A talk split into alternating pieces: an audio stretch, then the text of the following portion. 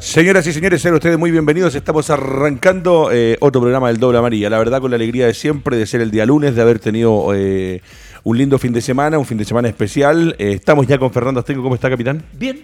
¿Cómo está, profesor Gilbert? Bien, muchas gracias. Eh, es evidente que no podemos partir directamente con el fútbol porque ayer nuevamente en nuestro país eh, el hecho de estar en democracia nos permitió a todos poder acercarnos a, a nuestros locales de votación y hacer efectivo nuestro deber cívico como tal. Eh, ¿A qué parto con usted, sí, profesor Gilbert? Porque sé que en los medios de comunicación se escribe mucho sobre este tema, donde es triste, teniendo la posibilidad de ir a la urna, de ir a votar, que nuevamente del padrón electoral completo de nuestro país de los 15 millones infracción que están habilitados para votar, no superamos o llegamos con suerte a los 7 millones, que es más o menos lo mismo que se había hecho en la, de la del rechazo y apruebo. 7 millones. Es muy poco, son es la mitad de los que realmente pueden ir a votar. Fue 47% y fue menos que en el apruebo rechazo. Imagínese, ¿cómo lo vio, profesor? ¿Cómo estuvo ayer lo que fueron las votaciones? Mucha gente, eh, siguen pasando cosas, ojo, eh, hay un tirón de, un tironcito de orejas, a pesar de que el CERVEL funciona muy bien, un tironcito de orejas porque en algunos lugares el ingreso por mesa, el ingreso a la mesa directamente era lo que más complicó en todos los locales de votación. ¿Qué significa eso?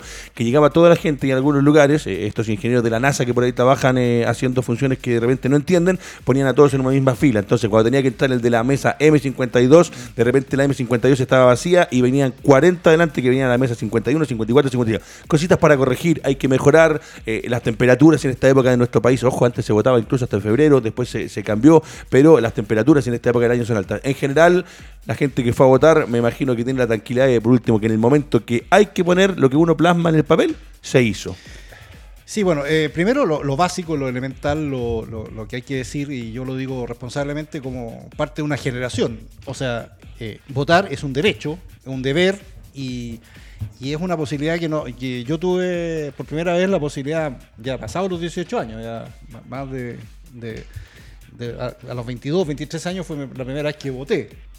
Como para que entienda la gente que en, eh, hay una generación, la de nosotros, que no votaba por razones de que todos conocidos, porque había una dictadura, ¿no? No, no, no, había cual. posibilidad de votar.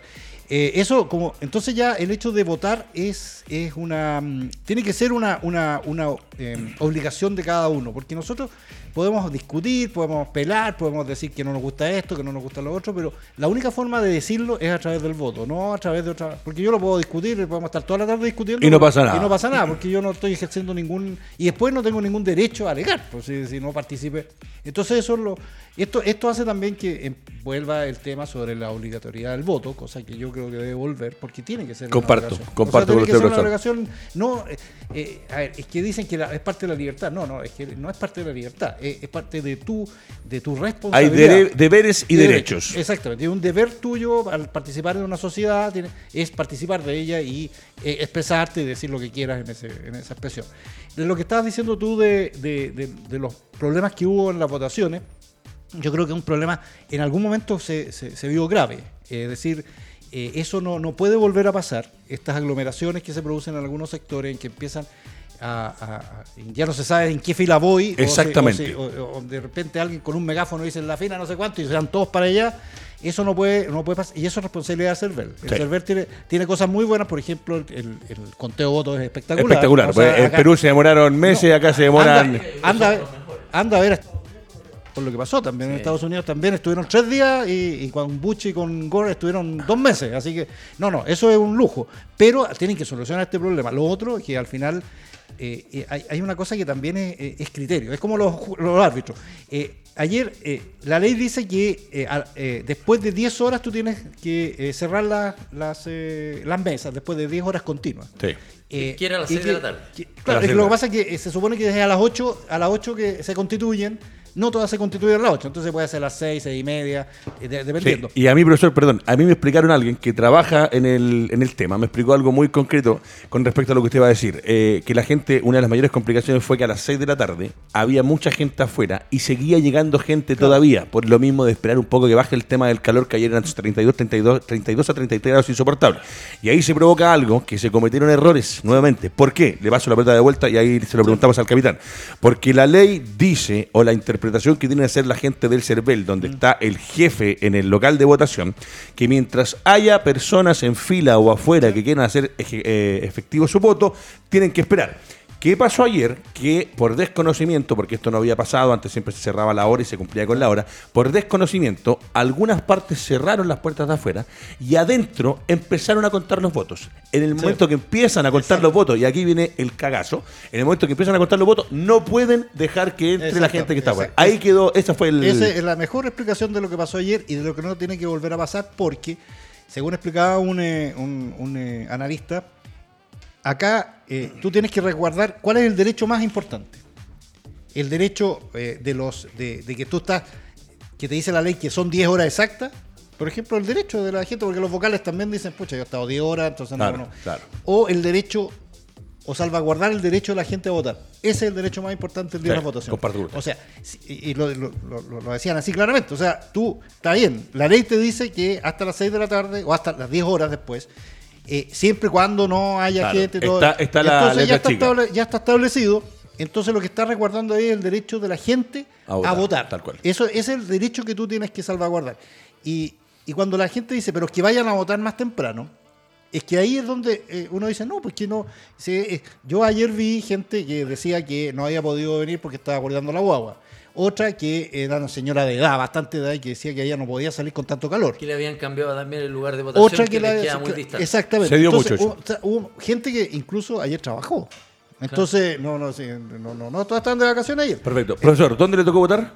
A mí me toca ahí en, eh, en, una, en una escuela que está en, eh, La Rein con eh, Vicente Pérez Rosa en La Rein. A mí Gran en un liceo ahí en la Plaza de Ñuñoa. ¿Cómo fue la experiencia? ¿Fuiste temprano, fuiste tarde? Yo ayer fui a eso de las tres y media de la tarde. tuve la suerte de que en el local donde me tocó, que es el Liceo 7 de Nías, ahí en Providencia, no había absolutamente nadie. impecable afuera todo. De hecho, es más, eh, el único que estaba dando literalmente la cacha era un tipo de la municipalidad de Providencia que andaba en estas camionetitas amarillas que tenía afuera la grande. El único. El resto, los militares que estaban afuera, la gente de los locales, todo perfecto. ¿Cómo le fue? ¿Cómo estuvo? Y el, como dice el profesor Gilbert, ir a votar tiene que ser obligatorio. Es una forma de poder graficar lo que queremos, lo que queremos y lo que esperamos para nuestro país a futuro. Sí, hubo un tiempo en que yo la verdad las cosas que no participé de las votaciones. Pero conversando con mi señora, obviamente, no es que me haya explicado, no soy tan necio como para no entender que obviamente el día de mañana, cuando yo quiero opinar o cuando yo quiero a lo mejor reclamar de alguna situación, obviamente mi voto va a ser importante. Tal cual. Eh, cumplió con el deber cívico, fuimos una hora que la verdad de las cosas que hacía mucho calor. ¿A qué hora fuiste, capitán? Cuatro de la tarde. Epa, claro, más la misma hora que fui yo. Terrible, pero la verdad de las cosas es que estaba bien expedito el lugar donde nosotros votamos, nunca hemos tenido inconveniente en ese lugar. ¿O cerca de la casa? Eh, no, relativamente. Nosotros estamos viendo en Peñarolén, pero votamos en, en Ñuñoa. Ya. Y decías que de recién decía que te habían cambiado porque había mucha gente que le tocó esto que le cambiaron el lugar, el lugar de votación. Sí, ah, en el caso de nosotros no. Ah, y, lo bueno es que siempre hemos tenido la, facilidad, el acceso, no ha habido tanta gente. Eh, pero esto en, la casa se provocaba una suerte de, de dudas de por quién votamos. Estuvimos hasta última hora. La verdad, las cosas es lo que pasa de repente en las casas. ¿Por quién votamos? ¿Quién te gusta a ti? ¿Cuál es el proyecto que a lo mejor te identifica más? Y todo ese tipo de situaciones. ¿En, toda la presidencial? Porque en, el core era imposible. No, no, no, no, otro ya era, era terrible. O sea, ah, pero tú dices, estás hablando de la presidencial. De la presidencial. Entonces ahí conversando, debatiendo un poco, hasta que llegamos a la conclusión de que votáramos por tal y cual candidato. Eso es más o menos lo que sucede en las casas muchas veces, ¿ah? porque a veces el, voto no lo tienes decidido y a lo mejor tomas en cuenta algún argumento que te puede decir tu señor o un argumento que le puedo dar yo. Y eso fue importante también de la gente que llegó y que no llegó con la decisión, por igual también se demoraba uno más porque la papeleta era grande. Ojo, es re fácil doblar y limpiarla, eh, doblarla y sellarla. No, no, no hay que ser de la NASA, pero obviamente. Para algunos, porque a, un presidente le costó. a la gente, a la gente, mayor le cuesta un poco. Muchachos, ahora sí, con Bus en Mayorga quisimos dedicarle 10 minutitos a esto que es tan importante, que ojo, que la política también va directamente relacionada con el fútbol, con el deporte, con los proyectos, con el desarrollo social a nivel eh, de, las poblaciones, de, de los barrios, de las comunas, de las regiones. Eh, el deporte tiene que ser uno de los principales caballos de batalla también en lo que es la política, para sacar a los chicos de la droga, para desarrollar mejor y mejores proyectos sociales para que los chicos puedan crecer. Bus en Bayorga, que está en pantalla, presenta eh, lo que es este doble amarilla. Voy a partir, señores, dedicándole este programa de manera muy especial. El día de ayer ayer estuvo de cumpleaños, eh, es profesor de INAF, escribe, ha escrito distintas cosas eh, con respecto al deporte y ayer celebró un añito más, lo celebró en familia, lo pude ver ahí en redes sociales, el profesor eh, Goodmani, Claudio Goodmani, Ah, que Claudio. está normalmente sentado aquí a la derecha de Fernando Astengo, así que en nombre del equipo y me tomo yo el, el derecho de dedicarle este programa a un hombre que participa en el Haciendo Amigos, participa en el Restaurant Touch y que además, como decías tú, Fernando Díaz, sabe mucho de fútbol, ha sido un aporte cada vez que ha venido a estar junto a nosotros. Sí, a mí llamado la, la atención, porque obviamente no lo conocía, ni no lo conocía en- ni en, en persona y tampoco co- comentando. Pero sí me pareció que él era un aporte interesante, un tipo muy criterioso, un tipo inteligente de repente para hacer sus comentarios y bien entendido en realidad, en realidad con los temas que nos toca vivir, porque Sergio vive relacionado al deporte, yo también, ¿me entiendes? Pero encuentro que ha sido un gran, gran aporte. Así que Sí, eh, siempre va a ser bien recibido en este panel. Y lo que necesitábamos, que era reemplazarlo a Alejandro Cortés, encontramos al hombre preciso. ¿Estamos de acuerdo con eso, no? Totalmente. Totalmente, yo- Profesor Gilbert, algo para el profesor Guzmán y también. Sí, claro, yo, yo a Claudio, eh, fíjese, yo lo conozco del colegio. Mire. Estábamos en el mismo colegio. Mire. Ah, él era un año mayor que yo, para que lo... A ver, año 62 el colegio. él era un año mayor. Y después, curiosamente, después yo, yo fui profesor de él.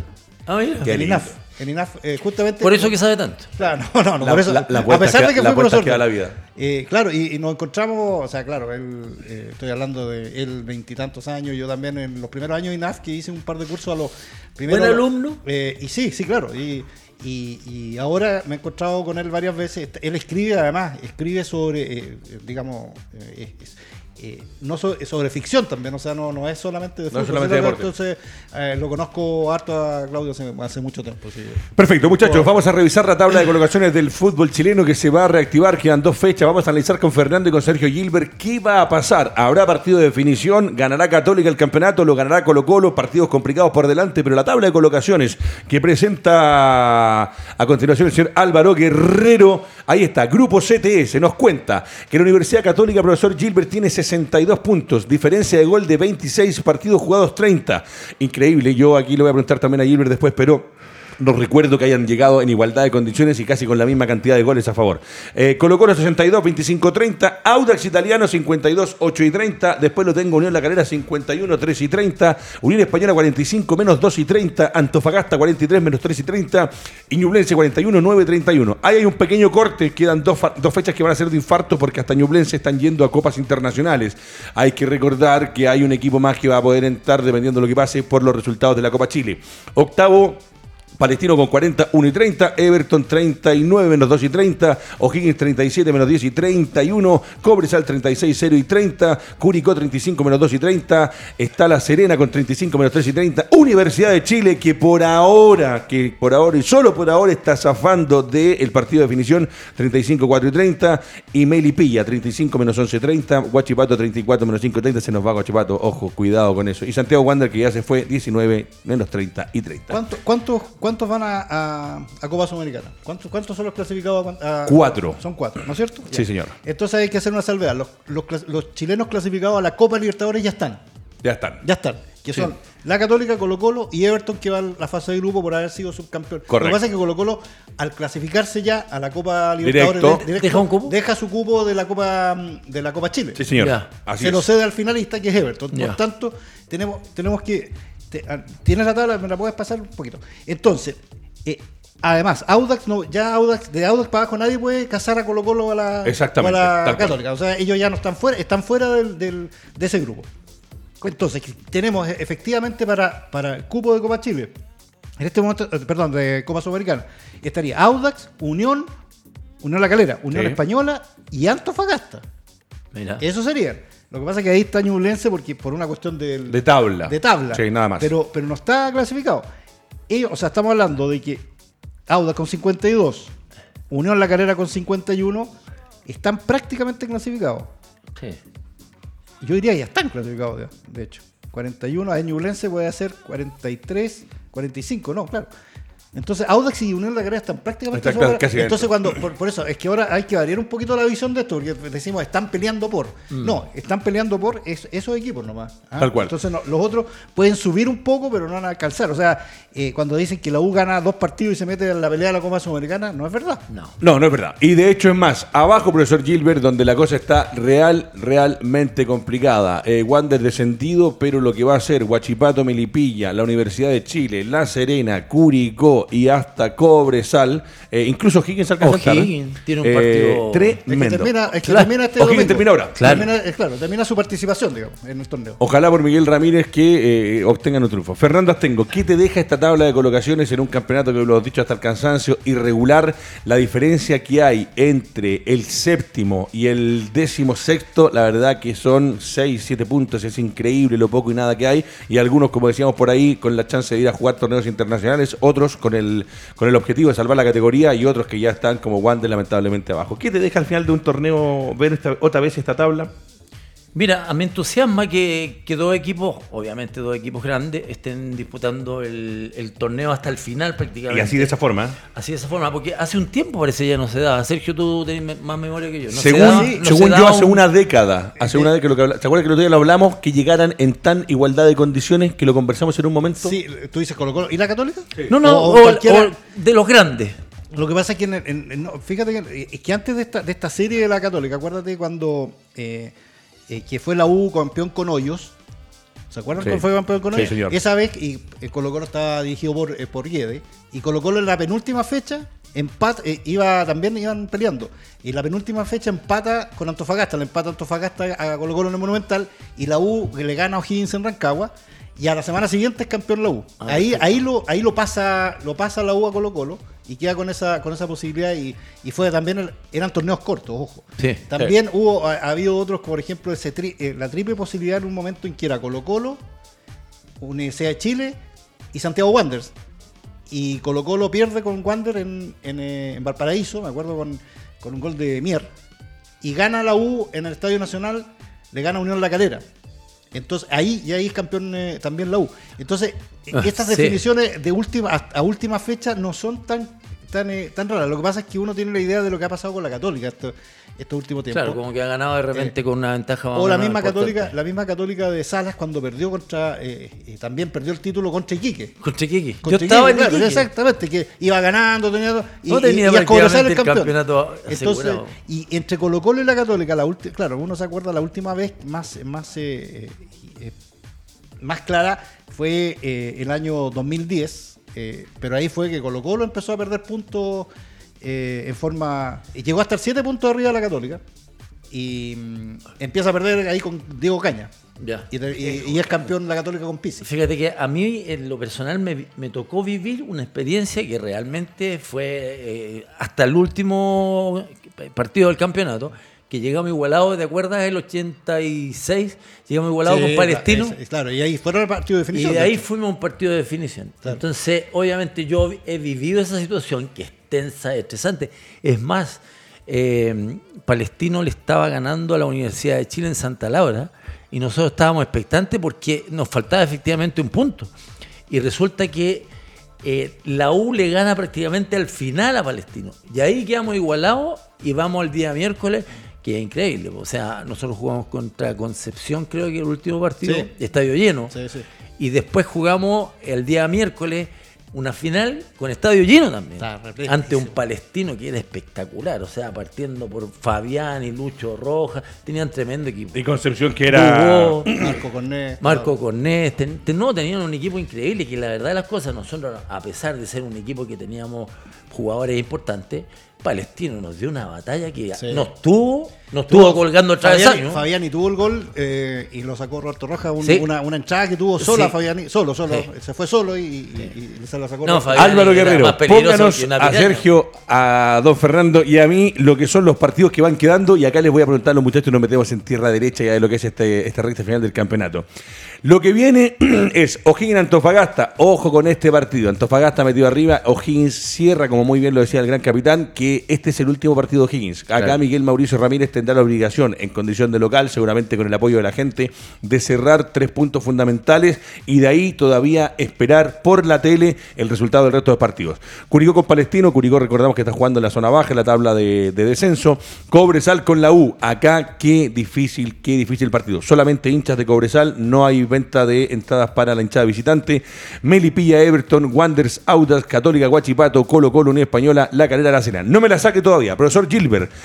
Cobresal con la U, tremendo partido, porque la U se juega puntos fundamentales para arrancar de la zona o la posibilidad de jugar el partido de definición. Y Católica con Guachipato, mamita querida por Dios. Guachipato necesita, en condición de forastero, sí o sí robar puntos en San Carlos de Apoquindo, si tiene la ilusión de llegar a la última fecha con la chance de mantenerse en la primera categoría. A ver, entonces nos centramos en esos dos partidos. Sí, señor. Sí, una cosa que es loable, que, que el campeonato chileno hace, hace, ya un par de temporadas está, está definiendo en sus últimas dos o tres fechas siempre el mismo horario. Tratan de, de que eh, no pueden ser todos los partidos por una cuestión técnica. De televisión. De televisión no, no, eso lo han dicho los propios, los propios expertos, digamos, que no pueden estar en todos los estadios a la misma hora, el mismo día. De hecho, eh, ahora se están jugando los partidos el fin de semana, que hace, un, hace una fecha atrás se jugaba lunes, se jugaba Ahora todo, claro, todo se concentra. es que tiene que ser así. Tiene que ser, por esto de la, de, la, igualdad deportiva. eso me parece muy bien.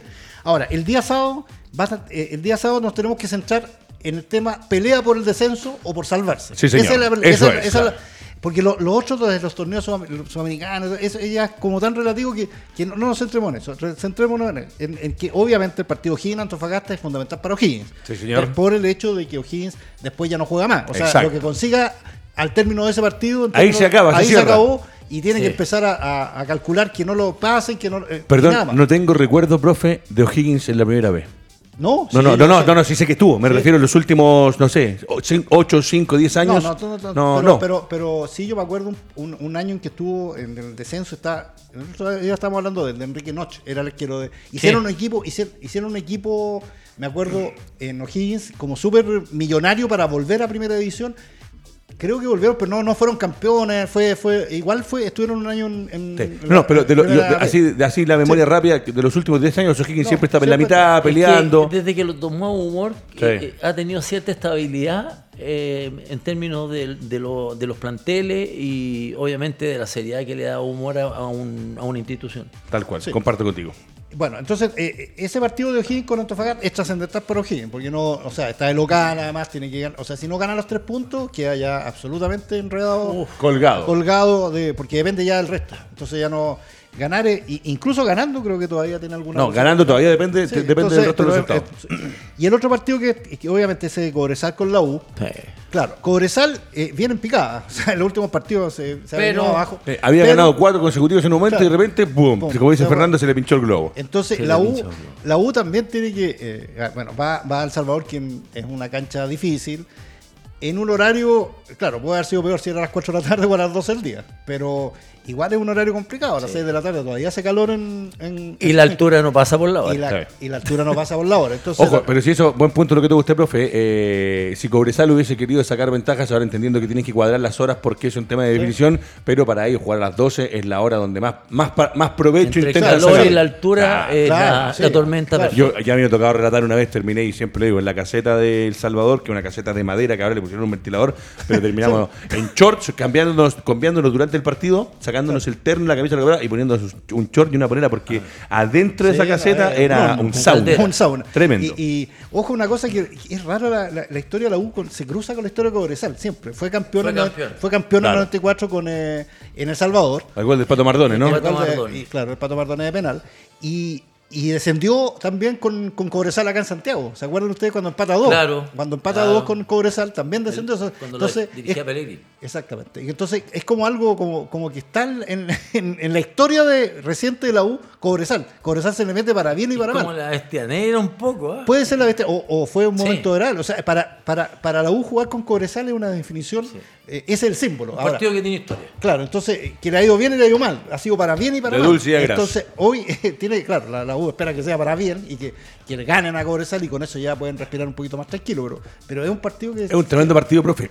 Porque dependiendo cómo se vaya dando el resultado, usted que ha jugado en la altura, anda que luego para estar perdiendo ese compromiso 1-0. Los nervios de saber que te queda una sola fecha frente a un Cobresal que, si bien, como dice el profe Gilbert, viene en picada, pero siempre hace buenos partidos. Y seguramente el profe está ya leyendo lo que va a hacer la U. Y la U llega en una situación de desesperación, entendiendo que dependiendo de los, los resultados de Huachipato y de Curicó, puede volver a caer en zona de, de promoción. Huerta es un técnico inteligente y tiene claro que la U tiene un grado de desesperación importante y una necesidad imperiosa de ganar el partido. Por lo tanto, yo creo que él va a preparar seguramente un- un- una puesta en escena que a lo mejor lleve a la U a la desesperación. ¿Y cómo lo puede llevar? Teniéndole la pelota. Teniéndole la pelota, gastando el partido, que la U corra, que tenga que moverse muchísimo en la cancha, cosa que la altura provoque, obviamente, un ahogo que tienen normalmente los jugadores allá. Y también... eh, Perdón, pero- vi las imágenes que decías tú del partido de Uruguay, tremenda. Como no vi el partido, el que eh, de Uruguay con Bolivia por la clasificatoria. Fue terrible, Sí, ¿cierto? Fer- Fer- obviamente estamos hablando de otra altura de lava, pero eh, se me vino a la cabeza porque ese día Fernando me decía, habían jugadores uruguayos, de la selección uruguaya, lo que significa jugar por Uruguay, y que había momentos del partido que yo creo que tampoco no lo había visto. No sé si les habrá afectado más, si ese día había hecho más calor, pero hay una imagen de un uruguayo Se que tiraban al Sí, piso. agacha, no, claro, sí, sí. y hace como... Betancourt. Increíble. Yo me fijé mucho en Betancourt, que es grande, es grandote, el todo, consumo de oxígeno es, es- es bastante más. Pero él tocaba la pelota al lado y se tenía que agachar.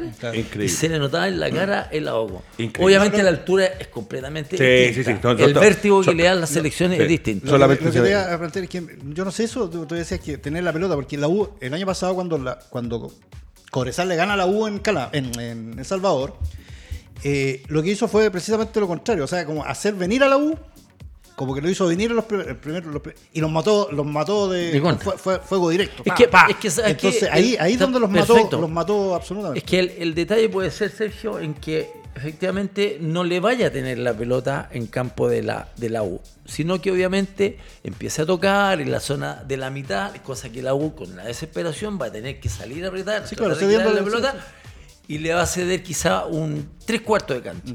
Y ahí seguramente va a emplear la velocidad. Perfecto. Póngame la, la tabla que lo- la tabla que vimos en pantalla y los resultados que estaba viendo el profesor Gilbert para analizar. Primero los resultados, Alvarito Guerrero. Esto que estábamos analizando con el profesor Gilbert, los, los partidos, lo que viene, programación. los cruces. Ahí está, profesor Gilbert, la palabra es suya. Habíamos hablado de lo que viene, ¿no? Esa es la, esa es la última. También la vamos a revisar más ratito, la dejamos por ahí, pero la 33. Profesor Gilbert, dijimos, el de, el de O'Higgins Antofagasta, porque O'Higgins termina su participación. Curicó necesita sacar puntos contra Palestino. El de Cobresal con la U, fundamental. Y Melipilla con él. Melipilla con Everton está en la misma. Hay partidos en esta fecha que son tremendos. Pero yo voy a ir ahora a la otra, a la contraparte, a lo que viene para Católica y lo que viene para Colo Colo. Y voy a partir por el gran capitán. Gran capitán, viendo lo que viene haciendo Colo Colo, con esta semana de pare por las elecciones, que yo siempre digo, le pregunto a los jugadores de fútbol o a los periodistas que habitualmente ven fútbol, ¿Es bueno o es malo cuando quedan dos fechas para que termine un torneo? Porque las elecciones están fijadas así. Parar una semana. A algunos les sirve para descansar, para recuperar lesionados. A otros les quita el ritmo que venían poniendo. Viendo lo que hizo Colo Colo en las últimas fechas, viendo lo que hizo Católica. ¿Cómo ves aspectado a la recta final? ¿Ganan los dos sus dos partidos y un partido de definición? ¿O ves a uno mejor que el otro para enfrentar lo que viene? Colo Colo a la Unión Española, que la Unión el otro día sufrió una debacle con, con, Ñublense. con Ñublense, y esta Católica que va con un guachipato, que es un guachipato que va a tener que sacar amor propio. Por, ese también. ¿Hace cuánto que a Guachipato no lo vemos en la B, profe? Uh, ahí sí que nos fuimos. Años, desde, el, claro. desde el estadio Sí. que era antiguo, yo Claro, creo. Claro, claro. Gran que, capitán. es que sabes que los dos partidos tienen obviamente una connotación súper importante porque obviamente el que llegue a ganar y el otro pierde. Eh, O empata. o ya em- empatando ya. Ahí se cierra un poco. Ya empatando, claro. Entonces, son dos partidos bastante especiales porque Unión obviamente viene de ser vapuleado. No es fácil eh, sacarse de encima un- una cantidad de goles tan importante como eso. Porque eso significa que el equipo no anduvo bien, no funcionaron las líneas. En general, individualmente también Unión se vio muy mal. Defensivamente se vio Sí. espantoso. Entonces, obviamente, si Colo Colo recupera el equipo que nosotros tenemos en la mente, el equipo titular, con volados por un lado, con... Ya dicen que Gil no se quedaría. ¿Sí? Mm. He escuchado por ahí, no sé si usted ha escuchado algo. No, lo- Con el o sea, tema de la- Yo, es que esto, yo, yo creo que vamos- lo vamos a ver al final, o sea, porque las negociaciones van y vuelven, empiezan a. Que, lo que pasa es que. Es como un palo que- verde. No, y más, no eran dos palos. Dos o sea, palos, dos dos palos, palos, claro. tremendo, Entonces no, es, querida. no es llegar y. No es, no es un jugador para dos millones de dólares. Por, eso, por eso claro, el mercado, en el fondo, claro. es como lo que pasó en el momento cuando tú decías lo de Mora. El mercado decía, o le pusieron un precio que eran, no sé, 8 palos verdes, 5 palos verdes. No, pero yo creo que está dentro de los o sea, dentro de lo. ¿Usted ha escuchado algo de lo que ha podido recabar? Porque a mí, de las dos personas que conozco que están cerca, me dicen que eh, no, no estaría el camino tan fácil para una, para, para, una, chileno, para una renovación. No, no, no, claro. Lo que pasa es que eh, yo, yo escuché, lo que pasa es que esta negociación se está yendo hace rato ya. O sea, no, es que ahora se le ha ocurrido, sino que lo están. Eh, yo vi alguna información la semana pasada de que, de que el representante decía que están avanzando en la negociación y todo eso.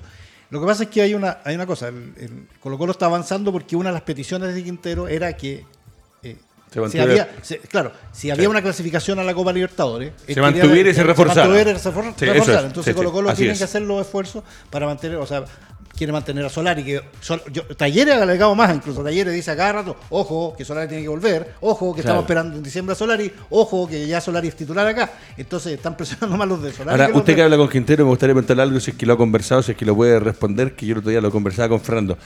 Eh, ¿La conformidad o el grado de conformidad que tiene con el venezolano? No, no, yo la traí, yo le tiré una, una, indirecta, pero no me la quiso contestar. me imagino, me imagino. No, claramente no era el jugador que, que, él quería y que obviamente. Yo en algún momento, en algún momento se dijo, yo no sé si será verdad, pero. Perdón, profesor, Diony Guerra estuvo acá, ¿cierto? Sí. Ese fue uno de los, los que causó sensación. en eh, Concepción. En Concepción. Que no hizo el gol allá en Barina. El que no hizo el gol allá en Barina. Eh, ¿Alguno, y usted que estuvo en la cancha, algún recuerdo de algún futbolista ah, venezolano? Rey, Rey, que fue eh, secretario central, era seleccionado de Venezuela. Rey, y una, y Reni Vega, Reni Vega, chiquitito Colo Colo, pero. A 3 al 4. Ya, perfecto. Maldonado, Giancarlo Maldonado.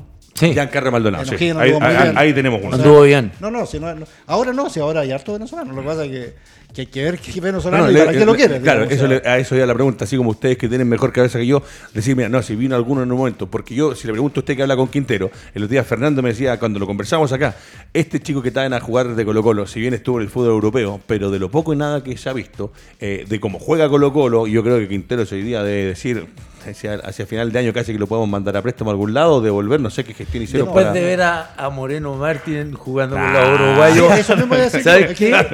La verdad es Agarrarte cabezazo, pues. Claro. No, pero es que eso no fue porque no quiso. No, por un tema, no, no, no, tema de, y también un tema de dinero, sí. Claro, fue injusto para decirlo, no, lo que hoy lo, eh, yo, vi en las redes sociales, hoy, qué mal ojo tiene O sea, sería un delantero preciso para jugar Copa Libertadores. Claro, exactamente. Y yo me acuerdo cuando, ojo que cuando se cayó esta, esta, porque esta cuestión fue fue eh, eh, efectivamente Moreno Martins había llegado a un acuerdo con Colo Colo Y, estaba listo.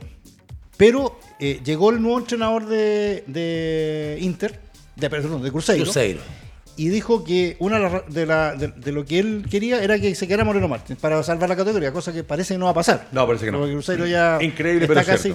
Entonces yo me acuerdo que en ese momento, yo no estoy diciendo que sea así, pero me acuerdo que en ese momento se dijo que lo habían postergado para diciembre, que Moreno Martins le dijo a Quintero, espérame, espérame hasta diciembre, porque en diciembre vamos a ver qué pasa con Crucero, yo, yo me acá, acá con ellos. que no o, No, no, y que, y que, quedó la cosa ahí. O sea, dijeron, entonces, ojo, que a lo mejor Moreno Martins, no estoy diciendo que vaya a pasar, en diciembre con Cruzeiro descendido y a tercera división y con, la, con digamos obviamente a lo mejor pueda tener esa, parece que Cruzeiro se salva todo esto sí no no yo no estoy diciendo que sea inevitablemente se vaya a salvar o, caer. Ahora tampoco yo la veo difícil yo todavía estoy viendo lo que es la tabla los partidos que le quedaban cómo estaba jugando mmm, mamita quería a tercera ojo.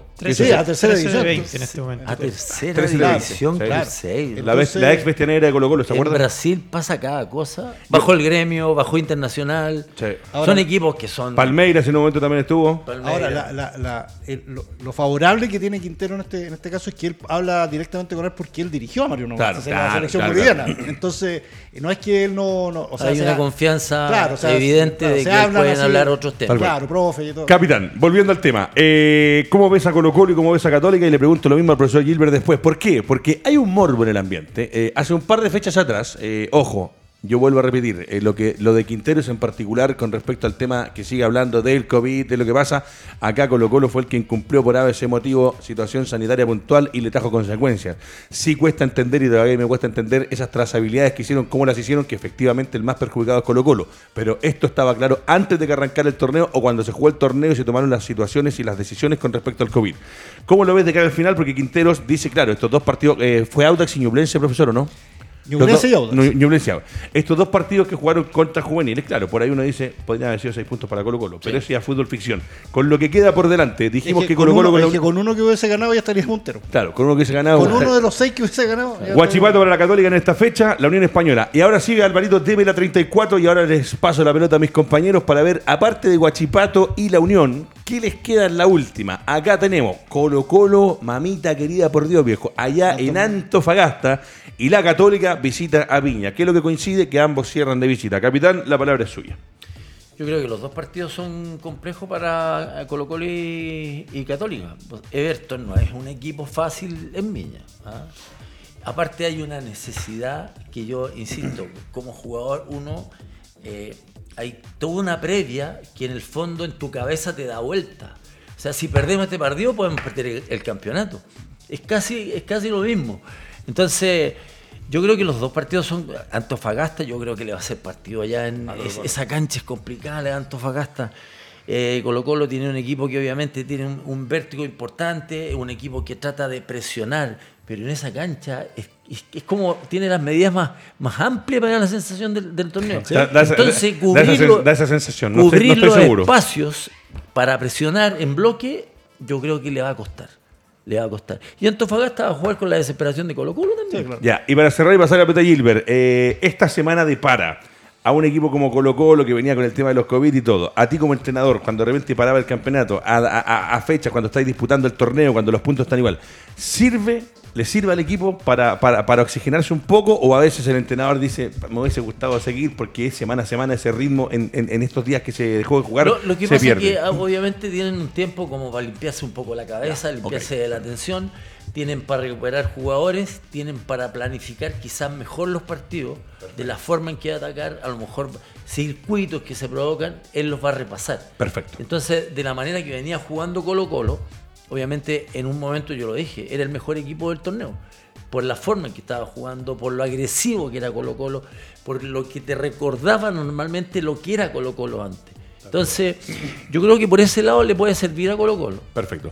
No me conteste todavía con respecto a si es o partido de definición. Profesor Gilbert, la misma pregunta para usted. En la 34, en la 33 dijimos que era Guachipato con la Unión y acá tenemos a Antofagasta y Everton.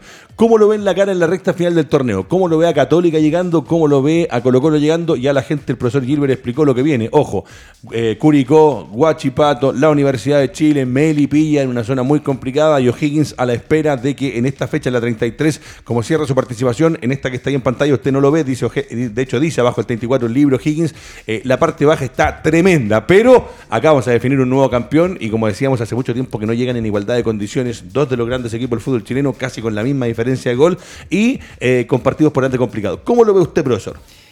Bueno, yo, yo a mí me gusta escuchar a la gente eh, que, ha estado en esta situación, o sea, o que está en estas situaciones. Yo creo que ahí uno, uno clarifica muchas cosas, porque yo lo puedo ver desde el punto de vista más frío, digamos. O sea, si tú me preguntas a mí entre la Católica y Colo Colo, ¿quién está mejor aspectado? Yo, yo creo que la Católica tiene mejores individualidades, que te puede. O sea, si San Pedro le metéis un, un, pelotazo, un centro bueno, te lo va a definir. Tiene un montón de cosas, tiene cierto funcionamiento que es más o menos conocido. Viene de ganar eh, un título. Viene de ganar un título, viene, viene de atrás, digamos.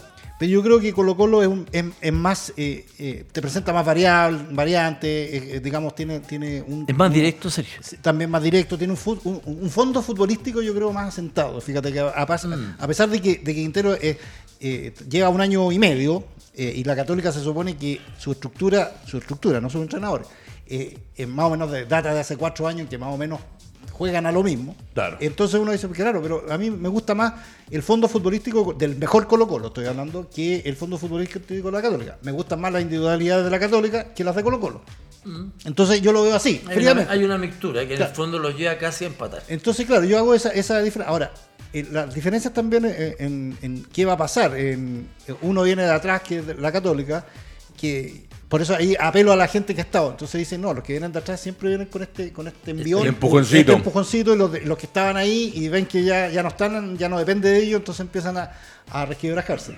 Em, escuché a Quinteros decir una cosa que me pareció, no sé, o sea, no sé si será así, tan así, pero él decía, por ejemplo, que la baja que él vio en Curicó era efecto de también de que él estuvo con, eh, que físicamente no los vio bien y que según, según le parecía que los cinco días en que estuvo post cuarentena, en donde ellos entrenaban así Mm. vía telemática, entonces dijo, yo ahora por lo menos en este, en este plazo voy a tenerlos a todos en la cancha y ya puedo, o sea, subir el rendimiento físico, que era lo que dijo, nosotros matamos siempre por físico. Y con Curicó no pudimos. Ojo, ahí hay un tema que me lo dijo el otro día un preparador físico amigo. La cancha de Curicó Sí, no, es no. del terror también. Y, y me habla de lo que decía el profe de esos, de esos post días a la, a la cuarentena que le pusieron a Colo Colo. Hay algo, a diferencia de otros momentos donde jugadores se contagiaron y después tuvieron que volver a jugar después de haber estado con Sí, el virus, sí. que físicamente es distinto. Ah, A- sí. a- es que eso hay que marcarlo, porque yo el otro día lo escuché y me lo dijo un amigo mío, amigo personal, que él es eh, kinesiólogo y trabaja en preparación física, y me decía, sí, pero acá hay un tema. Cuando se contagia una persona y tiene el virus, es distinto el volver a insertarse al nivel competitivo por lo que le puede haber dejado, secuelas más, Oh, secuelas menos. baja la dependiendo- defensa. Claro, secuelas más, dependiendo si estaba con la, va- una vacuna, dos vacunas, tres vacunas. Eso sí hay que considerarlo, porque acá lo que pasó con Colo Colo, hicieron eh, cuarentena o alejaron a todos por la posibilidad de contacto estrecho, pero al final de Sí. los... Eso sí es un punto a destacar, muchachos. No, no, eso, no, no. Yo te estoy diciendo lo que dijo Quintero en términos de cuando él evaluó el partido con, con Curicó. Él dice, reconoce, dice que debe ser el partido más bajo que hemos hecho y dijo, y físicamente, nosotros, dijo, nosotros físicamente matamos, o sea, se- prevalecemos en, en general, pero en este partido no logramos prevalecer. cual, se notó, lo que decía Fernando. Entonces, él, él, él lo atribuyó, digamos, su, o por lo menos públicamente, no sé si, eh, públicamente dijo que eh, el hecho de que no hayan estado esos días todos eh, trabajando juntos, eso de alguna manera lo perjudicó y que ahora con esta con esta para él iba a poder volver a hacer eso. Entonces me parece lo, me parece eh, cuerdo lo que dice. No, no sé si será verdad, no sé si, eh, pero pero me parece cuerdo. Ahora en cuanto a los y, y para terminar eh, el análisis de los rivales que tienen. Ojo, la Católica eh, juega con Guachipato. Un Eso yo, lo, Guachipato- eso yo lo veo como Sí. el más, más complicado, porque Sí, Guachipato va a tener que salir a vencer o morir. Sí, claro. No le queda otra. Los colocolinos dicen que Sala se puede reivindicar de una vez por todas con Colo Colo. Incluso uno salía, salía diciendo que Sala... Están como los políticos. Uno, uno sacaba los cálculos, me dio mucha risa, sacaba los cálculos que Salas puede, en un partido, puede mandar a la U a segunda división, Claro. Reivindicarse con Colo Colo. eh, eh, y dejar a la Católica sin posibilidad de título y sa- sacar campeón a Colo Colo con, con este partido. Claro, increíble. Ahora, eh, eh, sí, Guachipato ha subido harto su nivel, pero yo Sí, no sé y, ojo, si y ojo, tiene profe, ahí está, el- y el último de Guachipato es tremendo. El último Guachipato Sí. con Melipilla. O sea, No, no, no, no, Guachipato está. Guachipato para mí, porque va a ser el rival más difícil y, y- y considerando lo bien que anda Católica y lo bien que anda Colo Colo, pero los veo en el papel. Y Guachipato va a salir a hacer el partido del año. O sea, Guachipato sabe que si no gana este partido, está fuera. Sí, lo que pasa es que Guachipato ha, ha, eh, lo que ha carecido mucho durante todo el campeonato y también con Sala es eh, el- su poder de fuego de, decisión. El otro, el otro día con Wander, jugó con un Wander que era, que ya sabemos que no juega con un Sí, Wander, sí. el mejor Wander, y tuvo muchas posibilidades, tuvo y lo gana 2 a 0 ya, y, y todos dijeron, pucha, ese partido era para hacer 5. Tal cual. claro, o sea, eh, eh, eh, es Le expulsaron a alguien a Wander, parece, ¿no? A Wander sí, eh, espérate, déjame acordarme, sí, creo Sí, que sí. sí. le expulsaron. Claro, entonces ahí empieza... Se abrió el partido.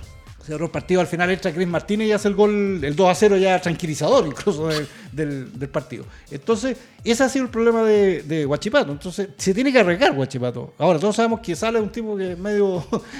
Díscolo. No, no, y- Especial. y- claro, especial, y se tira también, y a lo mejor y, pues, se puede llevar una boleta, sí. Entonces, y el caso, eh, y el último partido con Everton, claro, juegan en Viña y todo, pero Everton ya no tiene nada más que pelear este campeonato. O sea, ya no tiene nada que más pele- que pelear. Y ese, ese día tampoco va a tener nada que pelear, porque ya está clasificado, ya no. A mí, ¿sabes lo, que, ¿sabes lo que pasa con eso? Y le pregunto a Fernando rápidamente. A mí lo que me pasa cuando llegan equipos, como dice el profesor Gilbert, y ahora los voy a meter a mis compañeros en si es que hay un partido de definición, es que cuando se están jugando las fechas finales del campeonato, hay muchas cosas en juego de por medio, para el jugador de fútbol en particular. La renovación de un contrato, Sí. la posibilidad de salir a otro equipo, y ahí es donde yo comparto con ustedes. De repente llegan a las últimas fechas y hay equipos que ya, ya el jugador está descansado, ya dice ya, no tenemos que pelear más, vamos a ir a jugar porque son profesionales, trabajan para esto, pero cambia esa presión. Pero yo que siempre lo he visto desde ese punto de vista. Si me voy a jugar los últimos 90 minutos y todavía Sensini tiene en la cabeza la posibilidad de que día se quede o día se vaya, puta, me rompo el lomo el último Sí, partido. lo que pasa es que yo creo que Sensini ya tiene claro. Ya está listo. El torneo está jugado. Entonces ya tiene claro, obviamente, quiénes van a seguir y quiénes no. Obviamente no les han dicho. Claro. Entonces los tipos se van a salir a jugar. Yo creo que por un tema deportivo, Sí, ¿me entiendes? sí. Por una honestidad deportiva tienen que salir a jugar el partido y jugarlo como si estuvieran, eh, eh, no digo que peleando el descenso, Claro así como pero cuando- un partido normal, un partido que en el fondo Everton poco a poco ha ido mostrando algunas cosas interesantes. Perfecto. Pero yo creo que en estos partidos se van a salir a jugar todos. Perfecto. Están jugando prácticamente con los tipos que van a definir el Y lo último de Colo Colo antes de pasar al fútbol internacional, Colo Colo con la Católica. ¿Hay partido de definición o no hay? ¿Le gustaría a usted personalmente que haya un partido de definición donde se juegue una de estas grandes finales de 90 minutos, eh, seguramente obviamente en un estadio que no es el de Católica ni el de Colo Colo, donde eh, sea una fiesta del fútbol y se defina Colo Colo, Católica, Católica, Colo Colo? dirigiendo la respuesta, po. o sea, claro, se me pone la, la fiesta del fútbol y todo eso.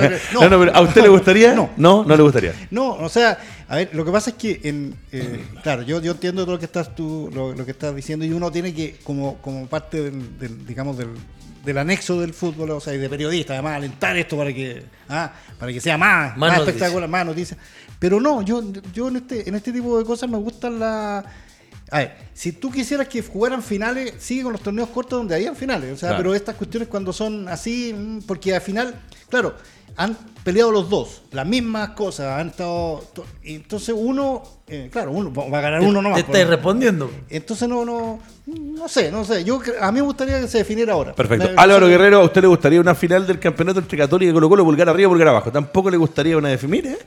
a mí sí. A usted sí. Sí, me gustaría una, final. Porque es atractivo ver jugar a los dos tipos que llegaron, los dos equipos que llegaron prácticamente a la final, con distintas formas de jugar y todo. Me gustaría ver un, partido que sería tremendamente atractivo para el periodismo, para nosotros que lo, vemos desde otro punto de vista, para poder analizarnos y para que tengamos pega. Y se, se jugaría en Concepción, ¿no? Qué lindo, sí. Dicen que se jugaría en este error. Bueno, muchachos, así terminamos un poquito con lo que es el campeonato, la definición, hablamos un poquito de lo que fueron las elecciones, pero eh, llega el momento del fútbol internacional, presentación de Grupo CTS, donde hay varias cosas interesantes. Eh, hay algunos chilenos que podrían irse al extranjero. Se está hablando ya desde ya de algunas alternativas de jugadores nacionales que podrían ir al extranjero. Marcelino Núñez. Marcelino Núñez parto con el capitán que estuviste dentro de la cancha. Eh, el profe lo ha dicho acá, que le gusta lo que hace Marcelino, eh, que tiene algo diferente. Eh, lo ves en el fútbol internacional porque te lo días salían varios referentes de la Católica, entre ellos Mario Lepe a hablar, el Kika Cuña también habló, que él estuvo en Europa en su momento, después se farrió un poco la carrera, pero es uno de los jugadores hoy día exportables para la Católica. Pero hay muchos que dicen que ojalá se quedara un año más en la Católica y que de ahí se pegará el salto para no apurar esto que le pasa a muchos que salen rapidito, se van y después vuelven al, al tiempo pasa que los buenos jugadores, y que yo creo que han sido criados en una institución que es muy seria, eh, yo creo que eso es, como algo súper importante cuando uno tiene que irse a otro país, porque se va a encontrar con otro tipo de formación de, en, términos de, de lo que es la institución, y uno tiene que adaptarse rápidamente a esto. Católica es como un equipo, entre comillas, medio europeo, porque tiene las cosas súper claras y bien establecidas. Y desde el punto de vista futbolístico, a mí me, gusta mucho Marcelino. Yo creo que es un tipo que si se va al extranjero va a aprender muchísimo. Perfecto. Porque es un tipo que rápidamente comete errores, pero a la vez el próximo partido que viene ya no los comete. ¿No sería lindo ver, de repente verlo en un salto intermedio Argentina y Europa? Sí, sí, Como, lo hizo Alexis. Profesor Gilbert, le pregunto por Marcelino y también le dejo al tiro en la pelota boteando para Daniel González, que dice tras el descenso de Santiago Wanderers, el central Daniel González, al que tú alabaste muchas veces acá y dijiste que tenía cositas interesantes, podría dejar el club de Valparaíso para fichar por un equipo de la Serie A italiana. Por Marcelino le pregunto primero y por el chico González. Y, hay uno más que ha estado rondando, eh, parece que Brian Cortés también. Eh, sí, sí, se ha hablado, por ejemplo, habló el, así, en, de pasillo. De pasillo nomás, hablan en Colo Colo que tienen mucha... O sea, creen que, que Brian Cortés se les va a ir este, este, este al término del torneo. Entonces, que por eso empiezan a hablar de que van a traer un arquero, incluso lo de Claudio Bravo, se está hablando así como, como que ya hubo un acercamiento con Claudio Bravo. No sé si es verdad. Pero no sé, hasta que no le dé más el no, Claro, no. Bueno, eh, sí, eh, el, el, tema de Daniel González, claro. Yo creo que Daniel González, eh, sinceramente, es de los jugadores que, lamentablemente por su lesión, se perdió casi todo este campeonato y como que que tiene que volver antes de. O sea, porque más aún se está hablando de Italia, donde en Italia lo que sobran son los zagueros centrales buenos y, rompedores y todo, acompaña a competir con todos. Con monstruos. Entonces, yo sinceramente a Dani González le daría más por esta por este corte que tuvo. Eh, de su, de su carrera ascendente, lo haría un poquito más. Lo de grave. Claro, lo de Marcelino Núñez, claro, es un poco la apuesta, pues, como dijo Fernando, o sea, de repente eh, eh, si eres un buen jugador, claro, y, si eres capaz de absorber todo esto que te viene, va a ser muy bueno para él. Ahora, eh, tú dices, es que hay, hay, hay ejemplo y ejemplo. No sé, Kusevich no ha jugado nada. Por ejemplo, se fue de la Católica, se fue y no. Claro, mucho, incluso yo he escuchado a varios decir que, ¿Saben qué? Cuesta jugar en Brasil. Sí, claro. y, Valdivia decía que mejor que si no jugaban en Brasil se fueran a otro lado, porque si no iban a estar, estar ahí marcando el paso mucho tiempo él, porque jugó en Brasil, lo, tengo como referencia, digamos. Eh, entonces, no sé, hay que, ahí está apostando un poco Marcelino también, porque cómo, cómo es de cabeza, cómo es de el entorno familiar. La otra parte. Eso yo no lo sé. Yo lo asemejo un poquitito a Pulgar, fíjate. ¿Cómo? A Pulgar. Ya, puede ser, puede ser, no, no, no, sí, yo, yo, yo creo no, que... No futbolísticamente, sino que veo más o menos el concepto de, de, de jugador que podría estar en Europa y adaptarse con relativa facilidad. Sí, ahora, lo que yo no, no, sé si, porque decían que un, paso previo, en Argentina no, no, no, no, no, no, Un jugador como él, además tampoco va a interesar porque ellos tienen un millón de jugadores más o menos del talento en el medio campo que no y, un, así un, volumen de cabros chicos. Esos son los dos exportables o los tres eh, considerados Brian Cortés. ¿Cuánto nos va quedando? Diez minutos, seguro que tengo yo en el cronómetro, diez minutos perfectos. Eh, acá viene un tema que para mí es terrible y es tremendo. Se trata de jugadores de fútbol que eh, en la vida, a pesar de haber estado en la, en la elite del fútbol mundial, a rendimientos extraordinarios como lo que es jugar una clasificatoria sudamericana o un mundial, por situaciones de salud, a veces el fútbol o la vida te dice basta. Me refiero a uno que para mí, ojo, para mí es extraordinario y lo puse muchas veces al nivel de eh, el mejor jugador del fútbol del mundo, según mi opinión, que seguramente la puedo discutir con los muchachos. Me refiero al Kun que lo que le está pasando a Sergio Agüero es tremendo, se ha visto en otros momentos. Acá hay un chico, eh, Barriento no fue el de la Católica, que también tuvo en algún momento una afección cardíaca que le, significó eh, retirarse. Bueno, ahí está. Eh, se dice, se dice, eh, y esto lo tengo, Gerard Romero, quien cubre la actualidad del Barcelona en Radio Marca, declaró la próxima semana y proyecta una rueda de prensa por el anuncio de su retirada. Ya se está hablando. Se lo pregunto primero a Fernando, que estuviste dentro de la cancha. La exigencia que tienen ustedes como jugadores, Fernando, eh, es tremenda para jugar. Uno de afuera lo ve y como siempre dicen, es que es fácil con micrófono, pero ¿cómo se lo perdió? ¿Cómo nos saltó? Hay que estar adentro de la cancha. Hay que partir haciendo juveniles, donde este fue figura, hay que ser campeón del mundo o, jugar eh, Juegos Olímpicos como lo, como lo hizo Agüero, hay que llegar después al primer equipo como lo hizo en Independiente, saltar al fútbol. Eh, sacar campeón al City. Sacar campeón al City. Ojo, en el City es el goleador histórico del Manchester City. Y te lo pregunto a ti primero porque yo sé que el profe también va a tener alguna algo que decirme con respecto a esto. y en esto, llegando al Barcelona, saliendo del Manchester City como, como un símbolo, un referente, el máximo goleador, uno dice, después de esto qué? Porque los años pasan y no pasan en vano. Y llega el Barcelona Fútbol Club, que se pensaba en un principio que llegaba al Barcelona porque Messi, para quedarse, lo querían regalonear un poco, decirle, le traigo, le traigo al amigo de siempre. Messi se va, llega Agüero, se lesiona, no puede jugar, vuelve y aparece esta situación puntual que lo tiene eh, casi al borde del retiro. Y ojo, yo si me preguntan a mí si esto le podría pasar la cuenta hipotéticamente en un momento futuro, eh, no quiero ver una imagen como la de. Eriksen. Mark Vivian Foe. Ah, Vivian Foe. no, quiero, no quiero volver a ver en mi vida, ojalá una imagen como la de Mark Vivian Foe. ¿Cómo lo ves, Fernando? ¿Sabes qué pasa? Que es, bastante especial este tema. Por ejemplo, eh, a los jugadores normalmente le están haciendo, sobre todo en Europa, le están haciendo evaluaciones físicas y de, y de todo tipo. Eh, por lo tanto, llama la atención, por ejemplo, Eriksen, un jugador que espectacular, jugaba allá en Europa, se juega con un ritmo muy intenso, eh, los entrenamientos previos a un torneo también son muy, muy, Las pretemporadas que hacen ustedes. Las, pretemporadas y todo eso. Entonces, hay cosas que a lo mejor eh, en un examen no te parecen. Yo creo que el CUM seguramente le hicieron todo. Te uh, cuando firmó el contrato. Te hacen un test de resistencia. De resistencia.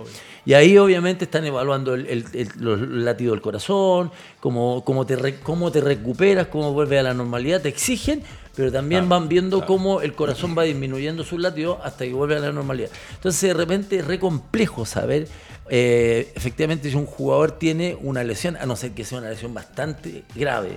Por ejemplo, lo de Eriksen fue de la nada. O sea, Eriksen estaba jugando en Suecia, estaba jugando en el en el Inter. En el Inter. Entonces, en equipos que realmente uno tiene una exigencia importante y sobre todo los volantes. Como si este un fútbol europeo que juegan tres partidos a la semana, juegan sábado. Claro, entonces llama la atención lo del Kun, porque el Kun no es un jugador que tenga una edad tan avanzada como para decir. 33, 34, me lo confirma, 33. Perfecto. 33 es una edad espectacular para jugar, porque ya tiene experiencia por muchas cosas, has pasado por... y, lo más triste, Fernando, que eh, era en un momento donde después de que ganan la Copa América eh, y que van, ya están directamente en el Mundial de Qatar, eh, muchos jugadores argentinos, igual como lo que está pasando en Sudamérica, en nuestro país, en particular en Chile, hay jugadores que van a llegar o llegarían si es que él no, él no puede, va a ser lamentable, con la última chance en la historia de que este equipo de Lionel Messi con Argentina, con las figuras con Di María, con Agüero, hubiesen tenido la chance, hipotéticamente, de haber alcanzado un mundial. O sea, se junta todo en un momento muy delicado. Esto es súper delicado porque tiene que ver directamente con el corazón. Si a veces tú tienes una lesión de rodilla, como estábamos hablando recién de Gonzalo, a lo mejor el tobillo,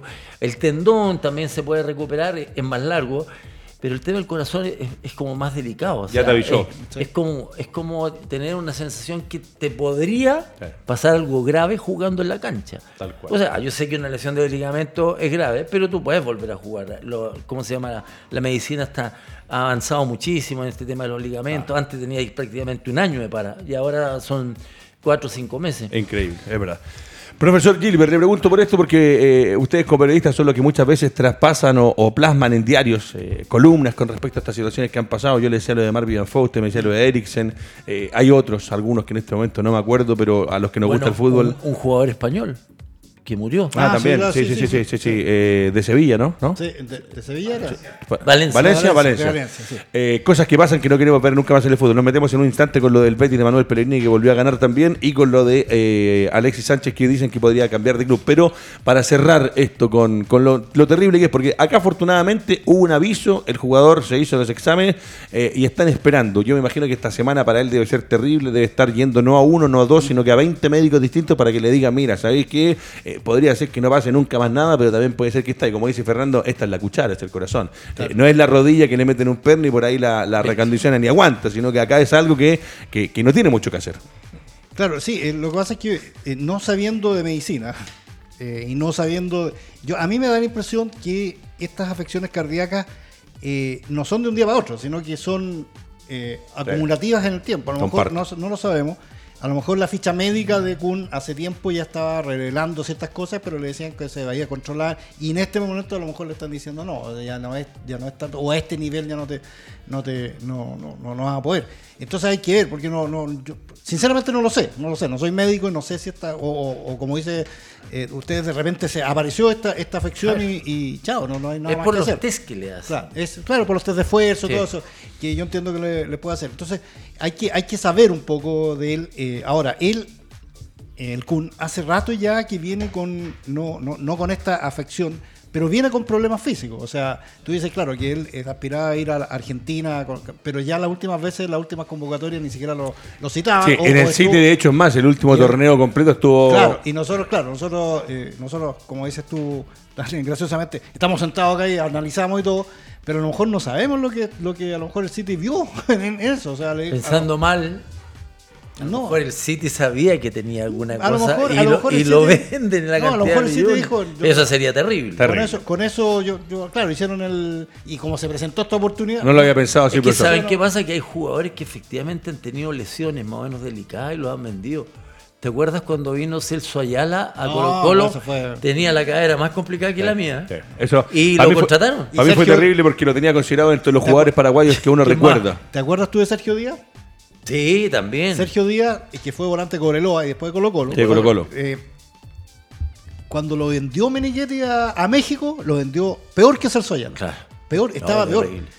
Y lo sabían en Colo Colo. En Colo Colo dijeron. Y, se le presentó la oportunidad en México y, y, después se ufanaban en Colo Colo. Por eso, lo vendimos cojo. Por eso que no sería.